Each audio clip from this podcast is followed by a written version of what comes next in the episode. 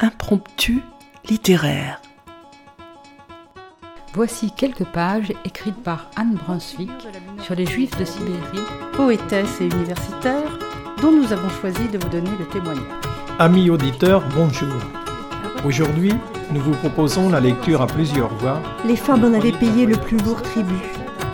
Le cas de Yissou pour amener un peu de légèreté dans cet univers marqué par une histoire souvent Je vous ai choisi un extrait du chapitre 9, intitulé Assise près de l'incubateur, espèce de navire miniature en plexiglas. On sélectionne la main-d'œuvre destinée aux mines, aux chantiers, aux coupes de bois. Des textes d'auteurs du XXe et du XXIe siècle viennent jusqu'à votre oreille. Écoutez.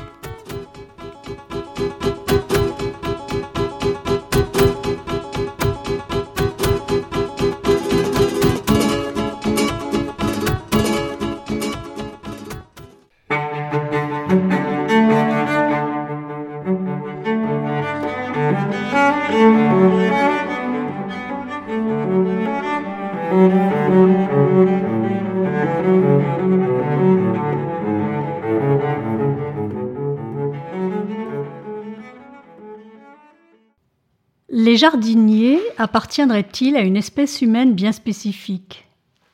En tout cas, ils voient des choses que le commun des mortels ne voit pas. Ils ont plus souvent le nez au ras de la terre qu'en l'air. Leur connaissance des mille et une façons de faire pousser des graines semble infinie. Ils manient avec aisance les noms latins qui désignent toutes sortes de fleurs. Ils savent aussi qu'ils ne peuvent pas grand-chose contre les caprices du temps et les lois de la nature ce sont des savants, des poètes et des sages. Ce qui ne les empêche pas d'avoir quelques obsessions ou petites manies que Karel Capek, écrivain tchèque né en 1890, a finement observées et décrites dans ce livre devenu un classique intitulé L'année du jardinier. Avec tendresse, humour et poésie, Karel Capek nous fait découvrir, au fil des douze mois de l'année, la vie secrète du jardin et de son jardinier. En voici quelques extraits.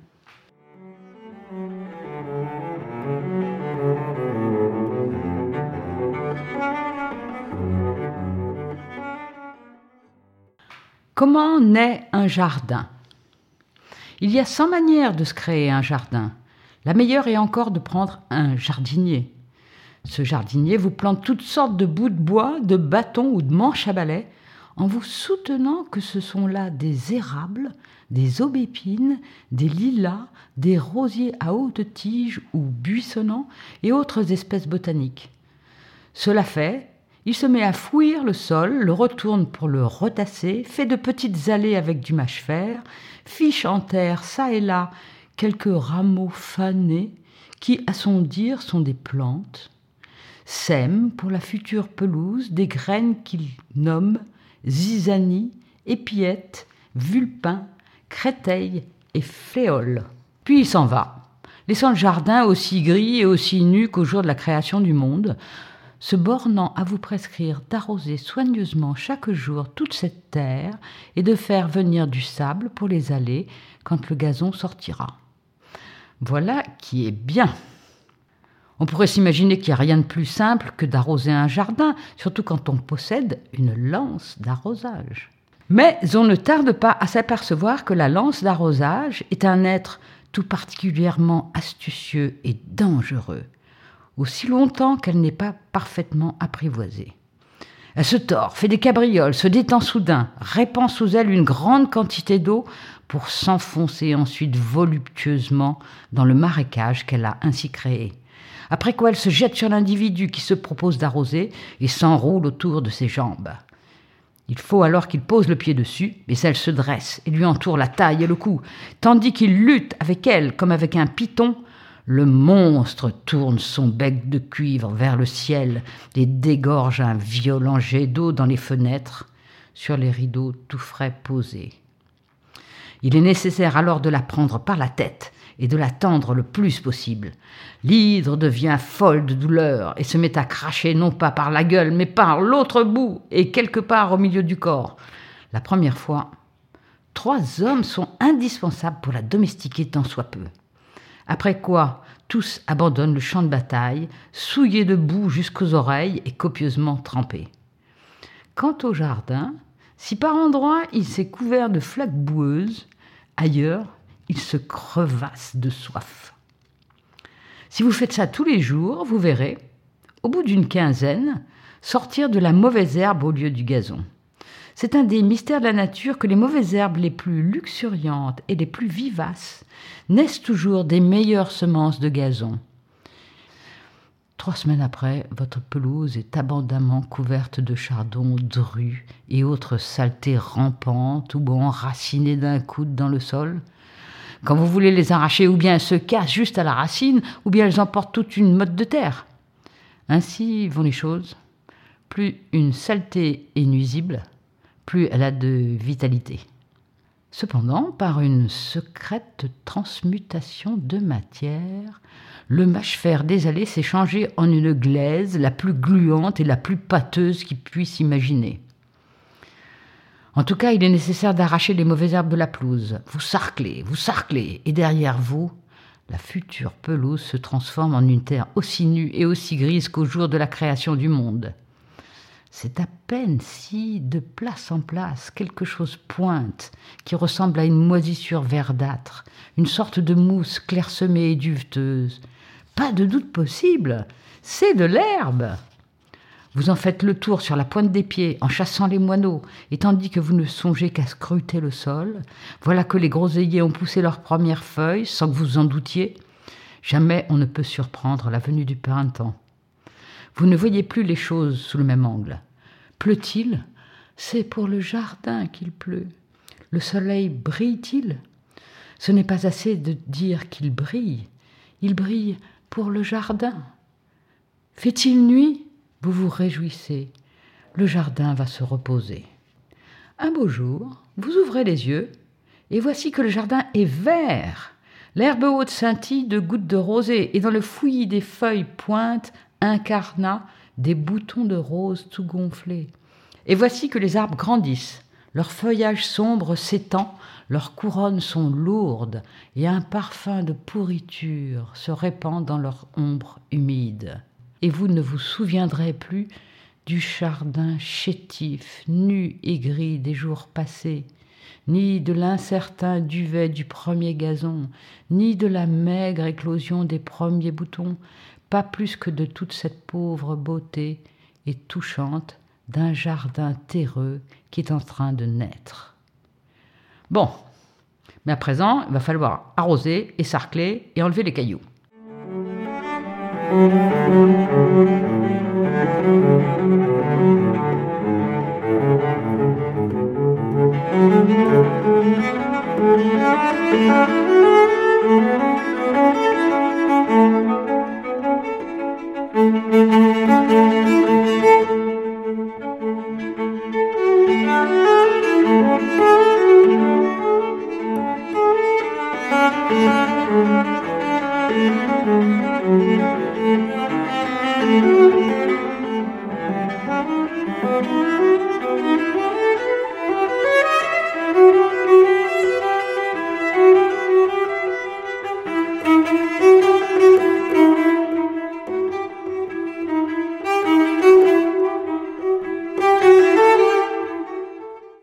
Les semences. D'aucuns prétendent qu'il y faut mettre du charbon de bois, tandis que d'autres le nient. Certains recommandent un peu de sable jaune parce que, disent-ils, il contient du fer, mais d'autres le repoussent pour cette simple raison qu'il contient du fer. D'autres encore sont partisans du sable de rivière pure, d'autres de la simple tourbe et d'autres de la sciure de bois. Bref, la préparation de la terre à semences est un grand mystère et comporte des cérémonies magiques. Il faut y mêler de la poussière de marbre. Mais où la prendre? De la bouse de vache de trois ans. Ici, on se demande si cette indication d'âge se rapporte à la vache ou à la bouse. Une pincée de terre de taupinière fraîche, de l'argile réduite en poudre grise dans une vieille étable à porc, du sable de l'Elbe, mais non pas de la Tava, de la terre de bûcher vieille de trois ans, et peut-être encore de l'humus de fougère dorée, ainsi qu'une poignée de terre prise sur la tombe d'une vierge pendue. Il faut mélanger tout cela suivant les règles. Les manuels de jardinage ne disent pas s'il faut le faire à la nouvelle lune, à la pleine lune ou pendant la nuit de Saint-Philippe et Saint-Jacques. Et lorsque vous versez cette terre mystérieuse dans vos pots de fleurs, trempés dans de l'eau stagnante depuis trois ans au soleil, et remplis dans le fond de tessons bouillis mêlés à des morceaux de charbon de bois, ce qui du reste est nié par d'autres auteurs. Lorsque donc vous avez fait tout cela, en observant des centaines de prescriptions qui diffèrent du tout au tout, ce qui rend singulièrement difficile cette cérémonie, vous pouvez vous attaquer à l'essentiel de l'opération, c'est-à-dire que vous pouvez semer vos graines. Pour ce qui est des graines, quelques-unes ressemblent à du tabac à priser, d'autres à des lentes claires et fauves, d'autres à des puces brillantes et d'un rouge sombre qui n'aurait pas de pâte. Certaines sont plates comme des sous, d'autres pleines et rondes, d'autres fines comme des aiguilles. Ailées, piquantes, duveteuses, nues et velues grosses comme des cafards ou menues comme des graines de tournesol. J'atteste que chaque espèce de graine est différente des autres et que chacune est étrange. La vie est compliquée. De ce monstre emplumé, il ne sortira qu'un petit chardon bas et sec, alors que cette lente jaunâtre donnera naissance à un énorme cotylédon. Que faire? Je n'en veux rien croire. Bon, vous avez fini de semer? Vous avez mis vos pots de fleurs dans de l'eau tiède et vous les avez recouverts de verre? Vous avez mis des rideaux aux fenêtres pour cacher le soleil et vous les avez fermés pour produire dans la pièce une température de 40 degrés? Tout va bien. C'est maintenant que commence la grande et fiévreuse activité du jardinier, c'est-à-dire l'attente. Inondé de sueur, en bras de chemise et hors d'haleine, il se penche sur ses peaux et de ses yeux attire les germes qui doivent pousser. Le premier jour, rien ne vient. Et la nuit suivante, notre homme se tourne et se retourne dans son lit, impatient de voir le jour. Le deuxième jour, sur la terre mystérieuse, apparaît une petite touffe de duvet. Il se réjouit car il y voit la première manifestation de la vie. Le troisième jour, quelque chose sort au bout d'une longue tige blanche et se met à pousser à toute vitesse. Le jardinier jubile et pousse presque des cris, se disant que ça y est, il entoure cette pousse d'autant de soin que la prunelle de ses yeux. Le quatrième jour, quand ce germe a poussé démesurément, le jardinier commence à se demander avec inquiétude si ce ne serait pas de la mauvaise herbe il ne tarde pas à constater que cette crainte était justifiée. Toujours ces choses longues et menues qui poussent dans les pots de fleurs sont de mauvaises herbes. Il semble évident que c'est là quelque loi naturelle. Enfin, vers le huitième jour, ou plus tard encore, sans crier gare, en un instant mystérieux et incontrôlé, car personne ne l'a jamais surpris, tout doucement la terre s'ouvre et le premier germe paraît. J'avais toujours pensé qu'une plante pousse soit en descendant de la semence comme une racine, soit en montant de la semence comme les tiges de pommes de terre. Eh bien, je vous le dis, il n'en est pas ainsi. Presque toutes les plantes croissent de dessous la graine en montant, de sorte qu'elles poussent la graine vers le haut, ce qui leur fait comme un chapeau sur la tête. Figurez-vous un enfant qui grandirait en portant sa mère sur la tête. C'est là une pure merveille de la nature. Et ce tour de force athlétique est exécuté par presque tous les germes. Ils poussent leurs graines vers le ciel avec toujours plus de hardiesse jusqu'au jour où ils les abandonnent ou les jettent.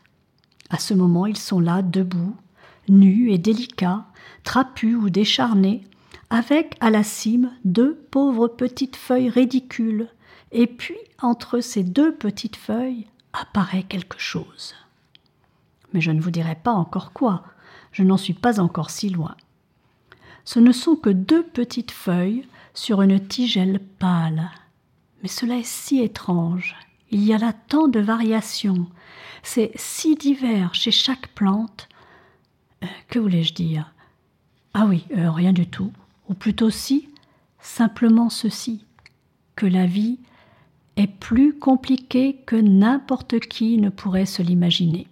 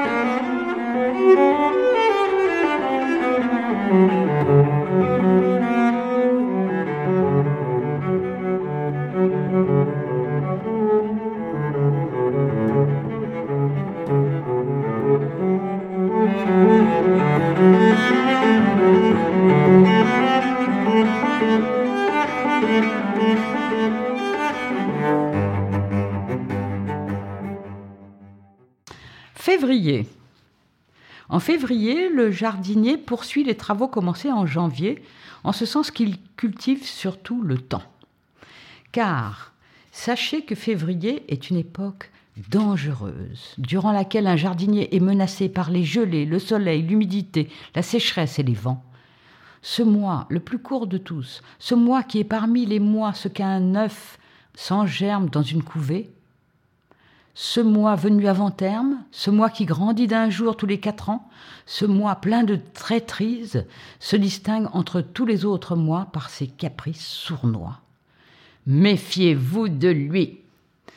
Pendant le jour, il fait pousser des boutons aux arbustes, et la nuit venue, il les brûle.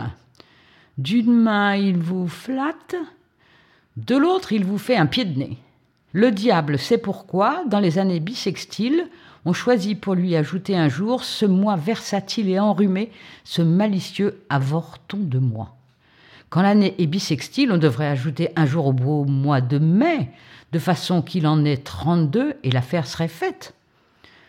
Comment pourrions-nous faire, nous autres jardiniers, pour y arriver? La seconde tâche du jardinier en février consiste à rester à l'affût des signes avant-coureurs du printemps. Le jardinier ne se soucie pas du premier hanneton ou du premier papillon qui d'ordinaire inaugure le printemps dans les articles de journaux. D'abord parce qu'il n'aime pas du tout les hannetons, quels qu'ils soient. Et ensuite parce que ce papillon que l'on dit le premier n'est ordinairement pas autre chose que le dernier de l'année précédente qui a oublié de mourir. Les premiers symptômes du printemps, d'après lesquels se guide le jardinier, sont beaucoup plus sûrs. Ce sont, premièrement, les crocus, qui poussent dans l'herbe sous forme de petites pointes trapues. Un beau jour, cette pointe crève, phénomène auquel personne n'a encore assisté, et présente à la vue une sorte de brosse formée de feuilles d'un beau vert. Et voilà le premier signe printanier. Deuxièmement, les catalogues de jardiniers qu'apporte le facteur. Quoique le jardinier les connaisse par cœur, il les lit soigneusement depuis Akanea jusqu'à Wallenbergia ou Yucca, se demandant avec angoisse ce qu'il pourrait encore bien commander. Troisièmement, les personnages aussi sont des messagers du printemps. De prime abord, ce sont de petites bousses vert pâle qui sortent timidement de terre. Ces pointes se séparent pour former deux gros pétales et l'affaire est faite.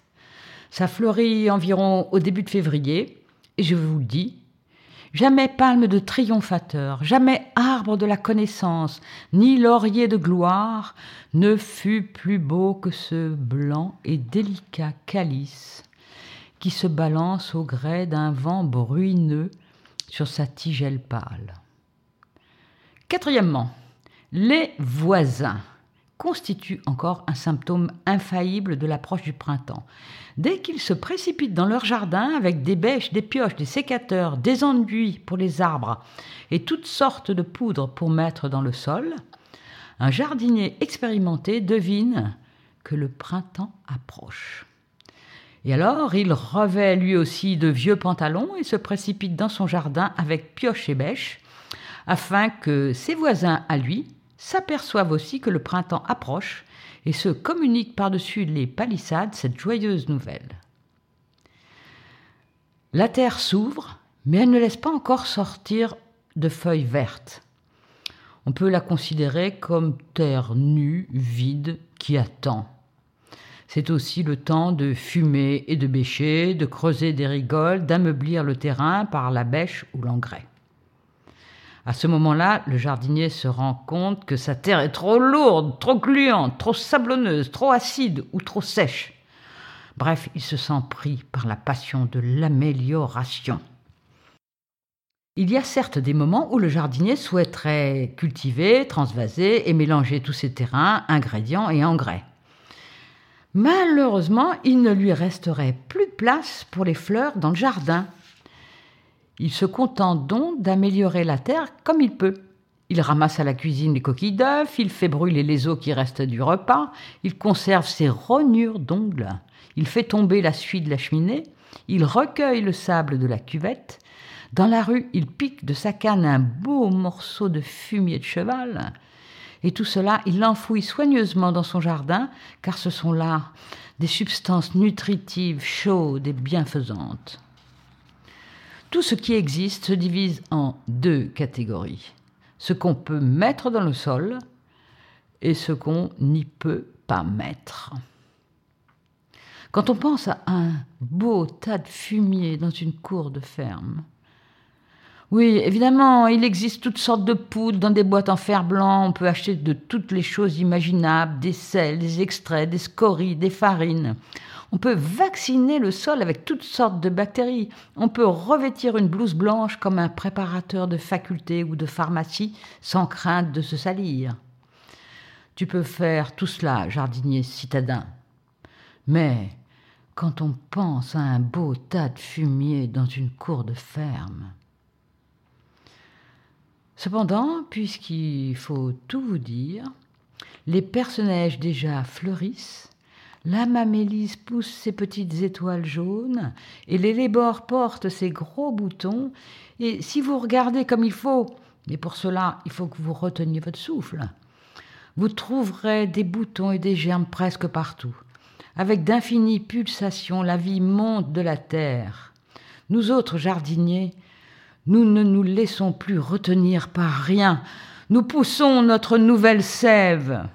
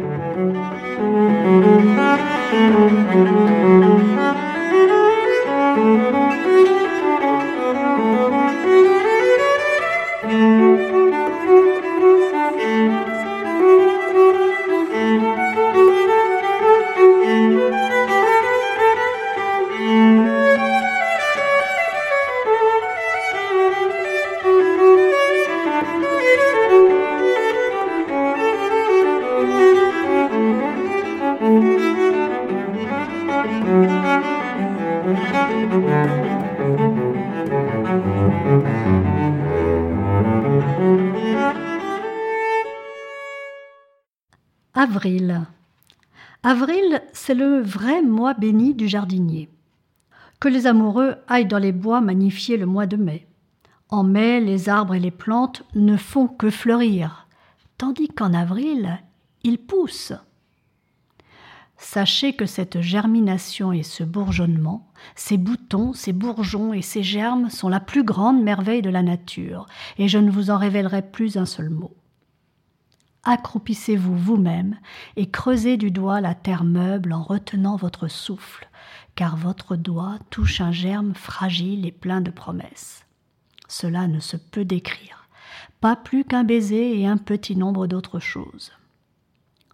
Mais puisque nous en sommes à ce germe fragile, personne ne sait comment cela se fait, mais la chose suivante arrive très fréquemment. Quand vous mettez le pied dans une plate-bande pour en ôter une branche sèche ou pour arracher un vilain pissenlit, il n'est pas rare que vous marchiez sur un germe de lys encore enterré. Vous entendez un craquement sous votre pied et vous vous raidissez d'horreur et de honte. À ce moment-là, vous vous considérez comme un monstre sous la trace des sabots de qui l'herbe ne repousse plus. Ou bien vous êtes en train de rafraîchir avec une infinie précaution le sol d'une plate-bande. Vous pouvez être sûr que vous allez couper d'un coup de pioche un oignon en germination ou trancher avec votre bêche des germes d'anémone. Et comme saisi d'horreur vous reculez, votre patte écrase une prime vert en fleurs ou brise un jeune rameau de pied d'alouette. Plus grands sont les scrupules et la prudence avec lesquels vous travaillez, plus vous commettez de dégâts. Il vous faudra des années d'expérience pour acquérir la sûreté mystérieuse et brutale du véritable jardinier qui met le pied n'importe où et qui cependant n'écrase rien, ou s'il écrase quelque chose, ne s'en soucie pas du tout. Ceci est une parenthèse. L'homme jardinier est indubitablement un produit de la civilisation et pas du tout de l'évolution naturelle. S'il avait été produit par la nature, il serait fait tout différemment. Il aurait des jambes de scarabée, afin de n'être point obligé de s'asseoir à croupeton, et il aurait des ailes, d'abord parce que c'est plus joli, et en second lieu pour pouvoir s'élever au-dessus de ses plates-bandes. Quiconque n'en a pas fait l'épreuve ne peut se faire une idée de l'embarras que constituent les jambes pour un homme qui ne sait où les poser. Il ne peut s'imaginer comme elles sont inutilement longues quand il faut les plier au-dessous de soi pour creuser la terre avec les doigts, et comme elles sont ridiculement courtes lorsqu'on a besoin d'atteindre l'autre côté d'une plate-bande sans écraser un tapis de pyrètre. Ou être suspendu à une sangle et se balancer au-dessus de ses cultures, ou du moins avoir quatre mains avec au-dessus une tête coiffée d'une casquette et rien de plus. Ou bien avoir des membres extensibles à volonté comme un pied d'appareil photographique.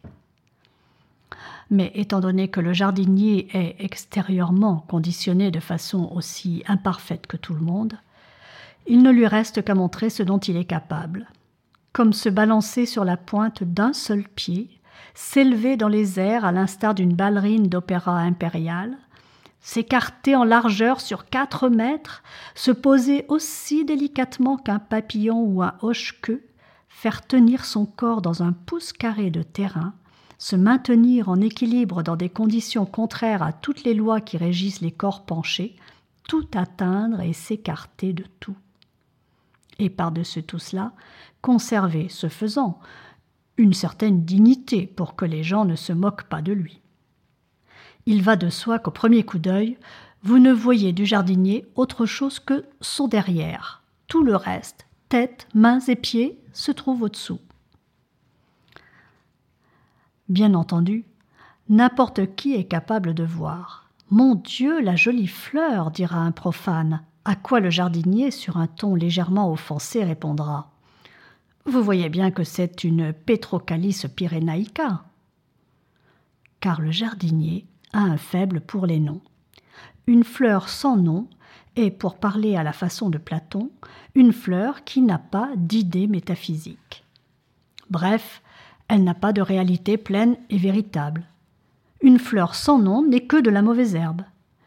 Une fleur dotée d'un nom latin est en quelque sorte promue à l'état de spécialité. S'il pousse une ortie dans une de vos plates-bandes, vous lui appliquez le nom d'Urtica dioica et vous commencez à lui attribuer de la valeur. Et même vous piochez le sol autour d'elle et vous le fumez avec du salpêtre du Chili. Quand vous parlez avec un jardinier, demandez-lui toujours Comment s'appelle cette rose?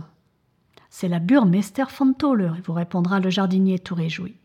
Et celle-là, c'est la Madame Claire Mordier Et ce disant, il pense que vous êtes un homme poli et bien élevé. Mais ne hasardez pas des noms vous-même. Ne dites pas, par exemple, vous avez là un joli arabis, parce que le jardinier peut se mettre à tonner contre vous. Allons donc. Vous ne voyez pas que c'est une chiverekia, born Mulleri À vrai dire, c'est presque la même chose. Mais les noms sont les noms, et nous autres jardiniers, nous tenons à ce qu'on dise les noms exacts. C'est pourquoi nous n'aimons pas les enfants ni les merles, parce qu'ils nous enlèvent nos étiquettes et les mélangent. Et c'est ainsi qu'il nous arrive de dire avec étonnement Voyons, voilà un citis qui pousse tout à fait comme un Edelweiss. C'est peut-être une variété locale. Et c'est certainement un citis, car il a à côté de lui l'étiquette que j'ai placée moi-même.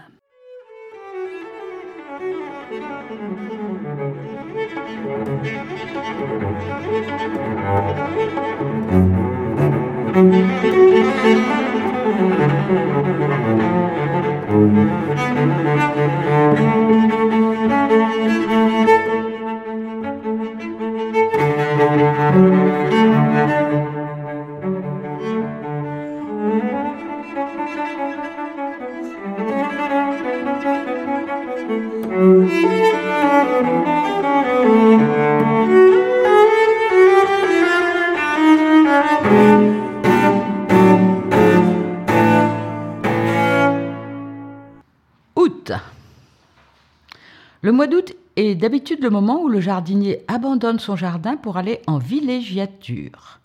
Pendant toute l'année, il est vrai, il a proclamé énergiquement que cette fois, il n'ira nulle part, qu'un jardin comme le sien vaut mieux que toutes les villégiatures, et que lui, jardinier, n'est pas assez fou pour se traîner dans les wagons et aller au diable Vauvert. Néanmoins, quand arrive l'été, il fuit la ville lui aussi, soit que ce soit éveillé en lui l'instinct migrateur, soit à cause des voisins, pour ne pas faire jaser.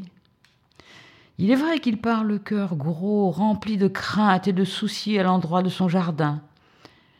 Et il ne part qu'après avoir trouvé quelques parents ou amis à qui il confie son jardin pour cette période.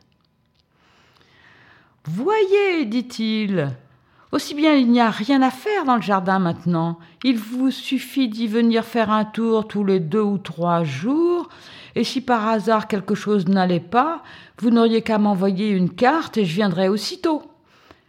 Donc, je me repose sur vous. Comme je vous dis, vous n'avez besoin que de cinq minutes, le temps de jeter un coup d'œil. Puis il s'en va, après avoir ainsi confié son jardin à cet ami complaisant. Celui-ci reçoit le lendemain une lettre. J'ai oublié de vous dire qu'il faut arroser le jardin tous les jours, de préférence à 5 heures du matin ou vers 7 heures du soir. Ce n'est rien du tout. Vous n'avez qu'à visser la lance d'arrosage à la prise d'eau et arroser pendant une heure.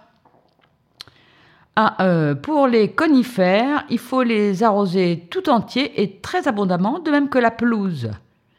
Si vous voyez quelques mauvaises herbes, il faut l'arracher. C'est tout. Le jour suivant, il fait une sécheresse terrible. Je vous en prie, donnez à chaque rhododendron environ deux arrosoirs d'eau croupie, et à chaque conifère cinq arrosoirs, et aux autres plantes environ quatre arrosoirs chacune. Les plantes qui poussent en ce moment ont besoin d'une grande quantité d'eau. Écrivez-moi pour me dire quelles sont celles qui sont en fleurs. Les tiges fanées doivent être coupées. Il serait bon que vous piochiez un peu toutes les plates-bandes. La terre respire mieux. S'il y a des pucerons sur les rosiers, achetez de l'extrait de tabac et arrosez-en les rosiers après la pluie ou à la rosée. C'est tout ce qu'il y a à faire pour le moment. Le troisième jour. J'ai oublié de vous dire qu'il faut faucher le gazon. Vous ferez ça en vous amusant avec la machine. Ce que la machine laissera, vous le couperez avec des ciseaux. Mais attention, hein. après avoir coupé l'herbe, il faut bien la rateler et ensuite balayer avec un balai. Sinon, la pelouse prend la pelade. Et arroser, arroser en abondance. Le quatrième jour. S'il arrive un orage, Courez, je vous en prie, jetez un coup d'œil à mon jardin. Une averse violente fait quelquefois des dégâts et il est bon d'être aussitôt sur place. S'il apparaît des moisissures sur les rosiers, saupoudrez-les le matin à la rosée avec de la fleur de soufre. Attachez les plantes à haute tige au tuteur pour que le vent ne les casse pas. Ici, il fait un temps splendide. Il y a beaucoup de champignons et il fait bon se baigner. N'oubliez pas d'arroser tous les jours la vigne vierge qui est contre le mur de la maison car il y fait sec. Mettez-moi de côté dans un sachet des graines de pavot d'Islande. J'espère que vous avez fini de faucher les pelouses. Il n'y a pas d'autre chose à faire sinon de détruire les perce-oreilles. Le cinquième jour. Je vous envoie une petite caisse contenant des fleurs que j'ai déterrées ici dans les bois. Il y en a de toutes les espèces. Dès que vous recevrez la caisse, ouvrez-la, humectez un peu les plants et plantez-les quelque part à l'ombre dans mon jardin. Donnez-leur de la tourbe et du fumier, plantez immédiatement et arrosez trois fois par jour. Le sixième jour. Je vous envoie par express un panier de fleurs de la campagne. Plantez tout de suite. Vous devriez aller dans le jardin pendant la nuit pour détruire les escargots. Il ne serait pas mauvais de sarcler les allées. J'espère que la surveillance que vous exercez sur mon jardin ne vous prend pas trop de temps et que vous y passez d'agréables moments. Pendant ce temps, l'ami complaisant, conscient de sa responsabilité, arrose, fauche, pioche, sarcle et court à travers le jardin, les plants à la main, cherchant une place pour les loger. Il est couvert de sueur et arrosé d'eau de la tête aux pieds. Il s'aperçoit avec effroi qu'ici une plante est en train de jaunir et que là quelques tiges se sont rompues, tandis que le gazon se flétrit par places et que le jardin tout entier est en quelque sorte brûlé. Et il maudit le moment où il a assumé ce fardeau et prie Dieu que l'automne arrive vite. Et pendant ce temps, le propriétaire du jardin pense avec inquiétude à ses fleurs et à ses pelouses. Il dort mal. Il enrage que l'ami complaisant ne lui écrive pas un rapport quotidien sur l'état du jardin. Il compte les jours qui le séparent de son retour, envoyant tous les deux jours une caisse de fleurs de la campagne et une lettre contenant une douzaine d'ordres impératifs. Enfin, il rentre. Et la valise encore à la main, il se précipite dans son jardin et regarde tout autour de lui, les yeux humides. Ah, le fainéant, le maladroit, le dégoûtant, se dit-il avec amertume. Ah, il m'a arrangé mon jardin, celui-là. Je vous remercie, dit-il sèchement à l'ami complaisant. Et, tel un reproche vivant, il s'empare de la lance pour arroser son jardin négligé. Comment ai-je pu, pense-t-il en lui-même, confier mon jardin à cet imbécile? De ma vie, je ne commettrai plus la sottise de partir en villégiature.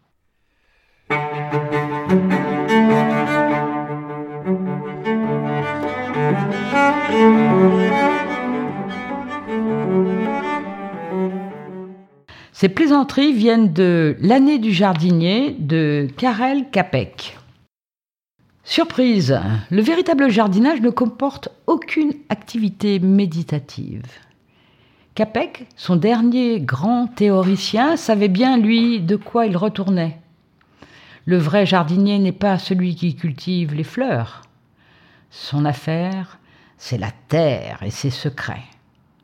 Le derrière en haut et la tête pendant quelque part entre ses genoux, il est touchant, pas très adapté, mais tenace, obstiné, amoureux, comme nous tous devant la vie. L'humour de Capek nous emmène loin du rendement, du sérieux, et nous espérons qu'il vous a plu.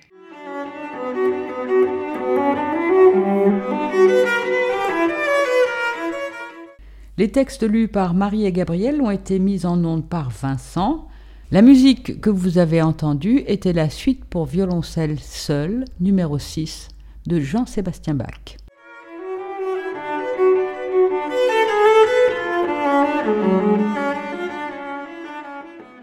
Chers auditeurs, si vous souhaitez réagir à cette émission, en connaître les horaires, la télécharger, nous rejoindre, rendez-vous sur le site de Radio G 101.5 ou sur le site de l'émission www.impromptu.fr. Vous nous y retrouverez